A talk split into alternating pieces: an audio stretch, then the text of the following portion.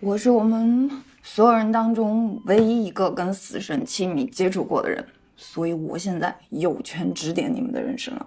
当别人人生刚开始的时候，我们的人生就结束了。你怕吗？你得相信，上帝给我们安排每一次挣扎都是有目的的。其实从来不存在来不及这回事儿。完事就跟妈说，你不是我，你不会明白你对我的意义。爱和被爱是这个世界上最重要的事情。这才刚刚开始，不要哀怨，不要纸花，不要眼泪，我要健康起来。在梦想面前，一切都是借口。要珍惜，抓紧，有限的时间造起来！滚蛋吧，肿瘤君！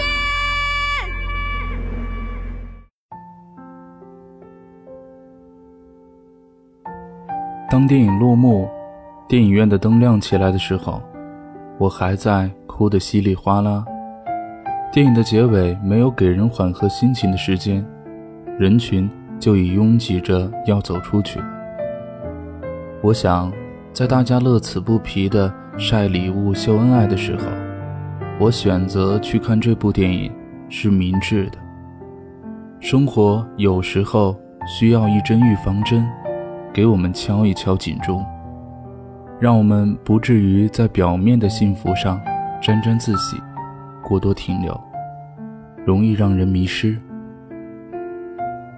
我们会因为一些鸡毛蒜皮的事情纠缠太久，浪费很多时间，最后才发现该做的事情没有做，该爱的人已伤痕累累。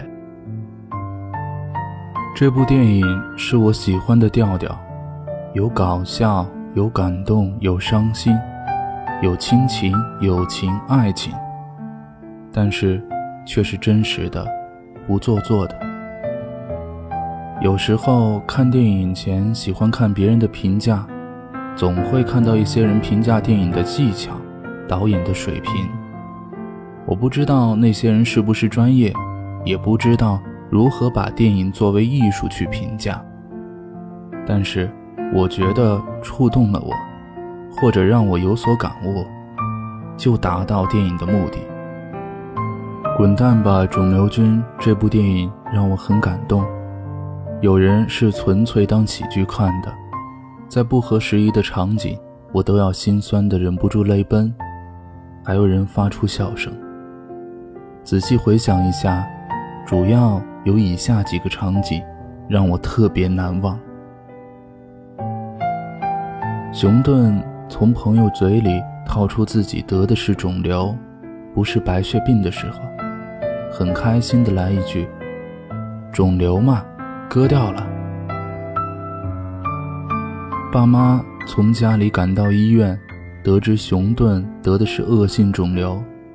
爸爸借口去超市买东西，选择零食的那一瞬间，忍不住哭泣的场景。熊顿病情恶化，再次住院，感觉活的日子不久了，和妈妈依偎在床上聊天的场景。熊顿问梁医生：“如果梁医生有这样的女朋友，会觉得丢人吗？”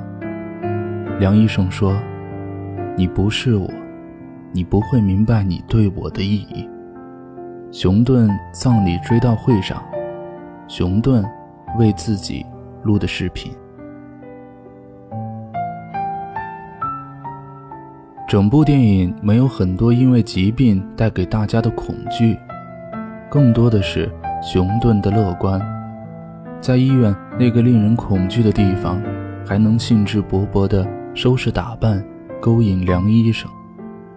熊妈妈数落他平时吃饭不按时，忙的时候连续十几个小时坐着不吃不喝，晚上还熬夜，喜欢吃垃圾食品，从来不运动。这些生活中的坏习惯。我们或多或少都有，有时总是图一时之快，毫无顾忌，其实正是日积月累，潜移默化中，疾病就找上门了。在遭遇疾病时，最拖累的就是家人。我对亲情真的毫无抵抗力。当看到爸妈默默的抹泪的时候，我的心都要碎了。我的爸爸是很严厉的人，虽然给我无限自由，但是总是在暗中向我妈打探我的情况，默默的关心着我。特别是我要和离家几百里远的男朋友订婚时，我爸因为嫌远，怕我吃苦。都哭了。爸爸就是这样不善言辞。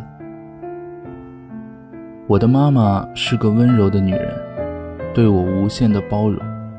记得有次放假回家，晚上和妈妈睡一张床，我睡觉爱乱翻，两米宽的大床竟然把我妈挤掉床了。第二天，我妈淡定地对我说。我小时候都没掉过床，五十岁了被吊床。我妈常说：“怎么突然你都二十七了？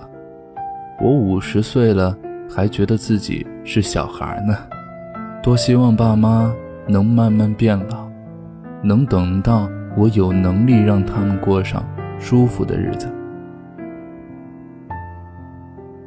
人们在生命即将结束的时候。总有无限的遗憾，想要生前还有那么多没有做过的事情。那么从现在开始，就可劲的造吧。经历过、爱过、坚强过、战胜过自己，有过这些过程，才算没有白活过。不能因为害怕失去就不去拥有，哪怕是冲动，也就是后悔一阵子。但要是活得太怂了，就会后悔一辈子。这些都是熊顿的深刻感悟，也是对我们的提醒。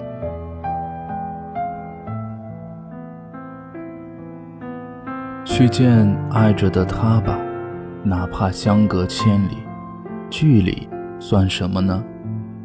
列出自己的愿望清单。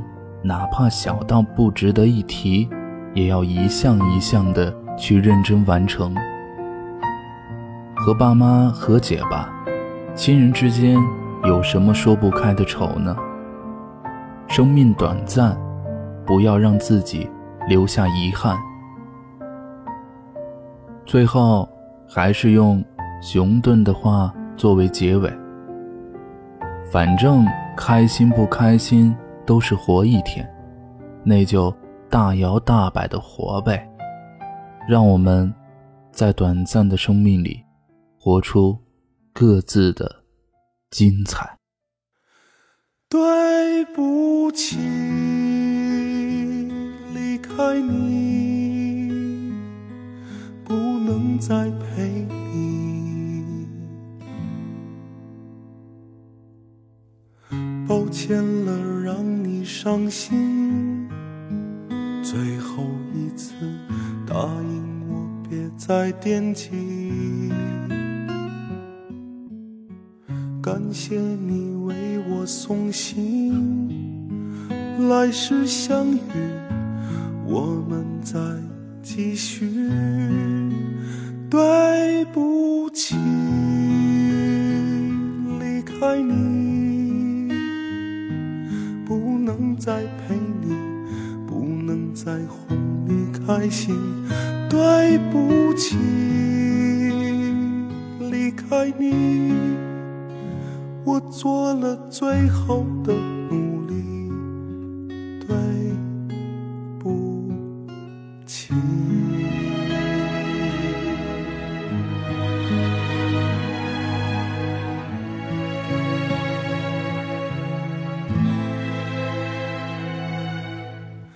最后这道路难行只因留恋有你在的世界。你可要保重自己我会分离快些轮回找你。对不起。